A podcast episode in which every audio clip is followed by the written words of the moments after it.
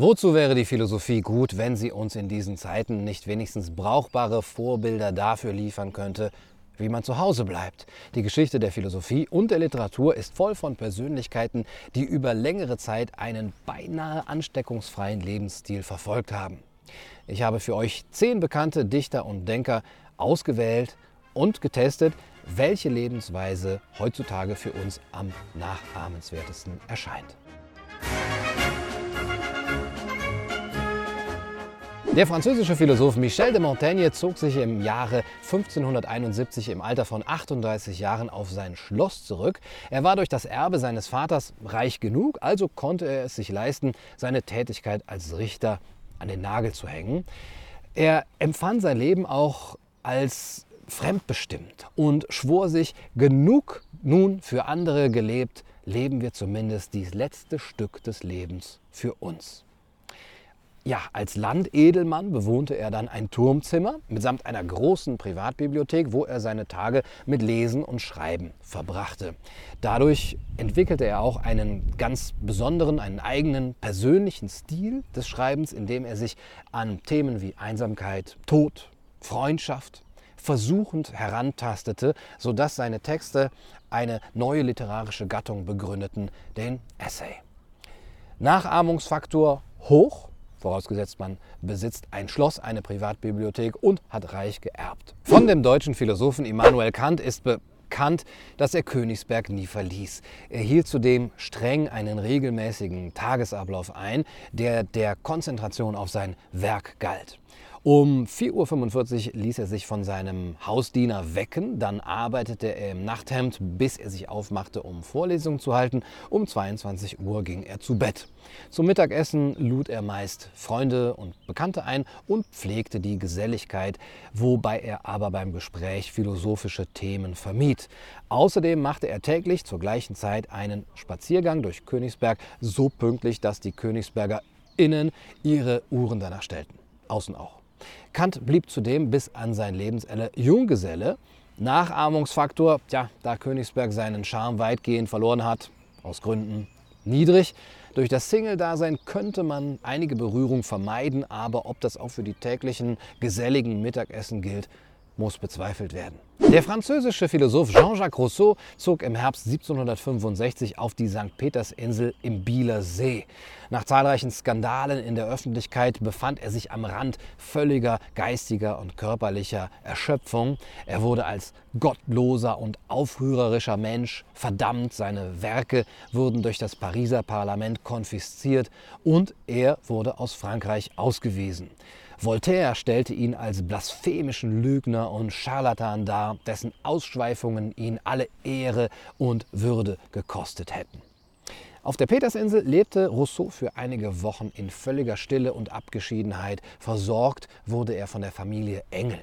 Obwohl er bald von einem ständigen Strom von Besuchern ja, heimgesucht wurde, fand er wieder zum Schreiben. So entwarf er zum Beispiel eine Verfassung für eine Republik von Korsika. Nachahmungsfaktor hoch. Von den Behörden verfolgt, ein ausschweifendes Leben hinter sich, so gefährliche Bücher geschrieben, dass sie konfisziert und verbrannt werden, ja, dann hat man es als Philosoph doch geschafft. Da kann man sich auch mal ein paar Wochen auf einer Schweizer Insel gönnen. Der deutsche Dichter Friedrich Hölderlin galt ab 1805 als dem Wahnsinn verfallen und geistig zerrüttet. Ihr kennt das. 1807, mit 37 Jahren, kam er zur Pflege in den Haushalt eines Tübinger Tischlers. Bei ihm bewohnte er eine Turmstube oberhalb des Neckars, den heute noch besuchbaren Hölderlin-Turm der damals aber nicht so hieß. Seine Mutter hatte die Vormundschaft über ihn erhalten und Hölderlin war durch ein privates Erbe finanziell und durch auch eine Rente vom württembergischen Hof abgesichert.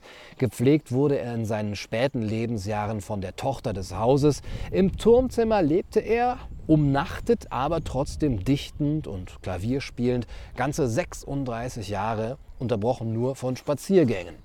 In späten Jahren wurde er zu einer Tübinger Attraktion und empfing Besuche von Fremden und Reisenden, denen gegenüber er sich in geradezu schauspielerischer Weise verrückt verhielt. Ja, Nachahmungsfaktor Mittel. Die ungebetenen Besuche könnten viele Krankheitserreger in die Stube schleppen. Geistig zerrüttet sein ist auch nicht unbedingt der Wahnsinn. Andererseits in Tübingen leben zu müssen, lässt sich vielleicht nur umnachtet ertragen. Als der deutsche Dichter Heinrich Heine 1848 im Louvre vor der Venus von Milo stand, erlitt er einen Zusammenbruch. Fast vollständig gelähmt verbrachte er die acht verbleibenden Jahre bis zu seinem Tod bettlägerig in der von ihm so bezeichneten Matratzengruft. Symptome der Krankheit waren Lähmungserscheinungen, Kopfschmerzattacken und Sehschwächen. 1846 war er sogar vorzeitig für tot erklärt worden. Heine selber schrieb über sein Leiden, so viel ist gewiss, dass ich in den letzten drei Monaten mehr Qualen erduldet, als jemals die spanische Inquisition ersinnen konnte. Trotzdem schrieb er weiter und verfasste, seinem Sekretär diktierend, bedeutende Werke wie zum Beispiel den Romancero. Nachahmungsfaktor niedrig. Da ist man schon mal in Paris und dann muss man seine Tage und Nächte auch noch äh, in einer Matratzengruft verbringen. Auch nicht so schön. Dann doch lieber Superspreader sein. Apropos, Heine beklagte auch, dass er aufgrund seiner Leiden auch keine sinnlichen Freuden mehr genießen konnte. Worte, Worte, keine Taten, niemals Fleisch, geliebte Puppe, immer Geist und keinen Braten, keine Knödel in der Suppe. Die amerikanische Dichterin Emily Dickinson verließ ab ihren späten 30ern ihr Haus nur, wenn es absolut notwendig war. 1867 begann sie mit Besuchern durch eine Tür hindurch zu sprechen, anstatt von Angesicht zu Angesicht. Man sah sie nur selten und wenn, dann war sie ganz in Weiß gekleidet. Und nur wenige der Einheimischen, die in ihren letzten 15 Jahren mit Dickinson Nachrichten austauschen, haben sie jemals überhaupt persönlich gesehen. Sie kommunizierte fast ausschließlich über Briefe und Notizen. Kindern schenkte sie Süßigkeiten, indem sie einen Korb durchs Fenster herabließ. Nachahmungsfaktor hoch, Ansteckungsgefahr ist quasi bei Null. Nur noch in weißen Gewändern gesehen zu werden, ja, das hat schon einen ganz besonderen Schick, zumindest wenn man ein Herbst- oder Wintertyp ist. Und außerdem lassen sich die Viren auf Weiß eben viel besser erkennen. Der deutsche Philosoph Friedrich Nietzsche erlitt am 3. Januar 1889 in Turin einen geistigen Zusammenbruch, wobei er auf der Straße ein Pferd umarmte. Die Ursache für seine psychische Erkrankung ist umstritten. Es könnte sich, wie schon bei Heine, um Spätfolgen der Syphilis handeln. Nietzsches überfürsorgliche Mutter nahm ihn dann bei sich in Naumburg auf, wo er unter Wahnvorstellungen litt oder in Apathie verfiel. Nach dem Tod der Mutter 1897 lebte er in der Villa Silberblick in Weimar, wo seine Schwester ihn pflegte und sich liebevoll um seinen literarischen Nachlass kümmerte, wovon Nietzsche aber nichts mehr mitbekam. Eine Zeitung schrieb damals, seine Lebensweise vergeht ganz nach ärztlicher Vorschrift, die seine Kost und Bedienung geregelt hat. Im Übrigen sitzt er still in sich versunken da, nur wenn Straßen- oder Kinderlärm an sein Ohr dringt, äußert er unverständliche Laute, beruhigt sich dann aber wieder, wenn man ihm vorliest, ohne dass er freilich das Gelesene versteht. Nur einigen ausgewählten Besuchern, wie zum Beispiel Rudolf Steiner, gewährte die Schwester Zugang zu ihrem dementen Bruder. Nachahmungsfaktor niedrig. Trotz der Kontaktsperre starb Nietzsche im Jahr 1900 im Alter von 55 Jahren an Pneumonie und einem Schlaganfall. Tja, da hat die ganze Umnachtung nichts genützt.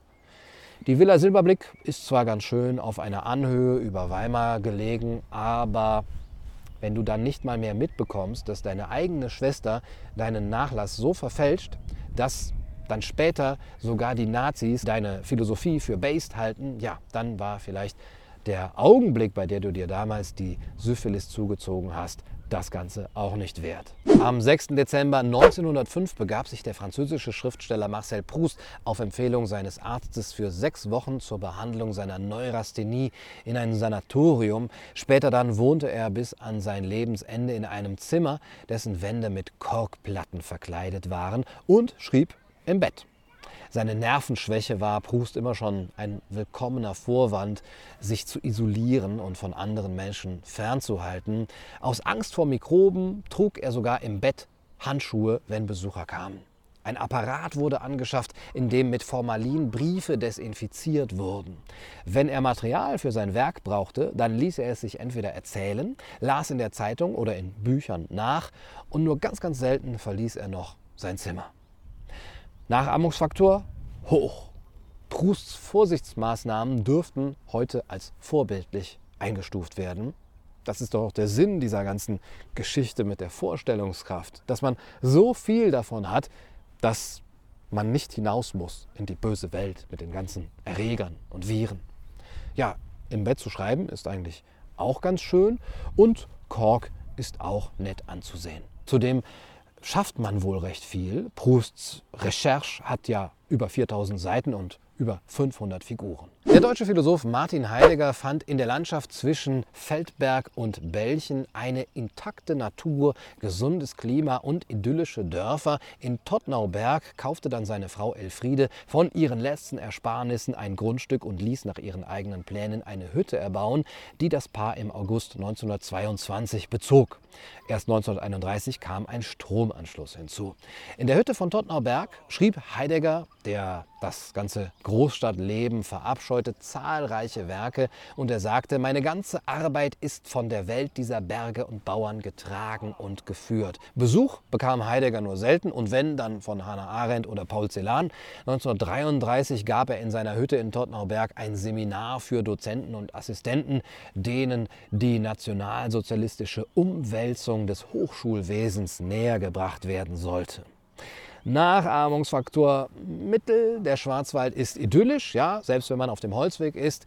Wenn die einzige größere Stadt in der Nähe Freiburg ist, dann lohnt es sich wahrscheinlich eh nicht vom Berg herabzusteigen. Aber wenn man dann ja, sich so einen Ruf erwirbt, dass man Besuche in seiner Hütte von Nazis bekommt, dann ist man vielleicht selber das Virus. Der deutsche Philosoph, Schriftsteller und YouTuber Rainer mit AI Winkler, besser bekannt als Drachenlord oder kurz Drache, verlässt sein Haus, die Drachenschanze, seit mehreren Jahren kaum noch. Er hat sich mit seinem Werk wirtschaftliche Unabhängigkeit und eine breite, ja, sehr breite Fanbase erarbeitet. Probleme bereiten ihm nur die bayerischen Behörden, was aber, wie schon bei Rousseau gesehen, ja durchaus ein Ausweis von Originalität und unbequemem Denken ist. Seine Genügsamkeit erlaubt es ihm zudem, mit einer Rolle Klopapier im Jahr auszukommen und von den Produkten seiner Amazon-Wunschlist zu leben. Nachahmungsfaktor hoch, der Drache lebt autark und selbstgenügsam wie ein zweiter Diogenes oder Henry David Thoreau. Von Kritikern lässt er sich nicht beirren. Nein, der Hass macht ihn stärker, sodass er seit sechs Jahren unbesiegt ist. Ansteckungsgefahr durch Viren ist quasi gleich null.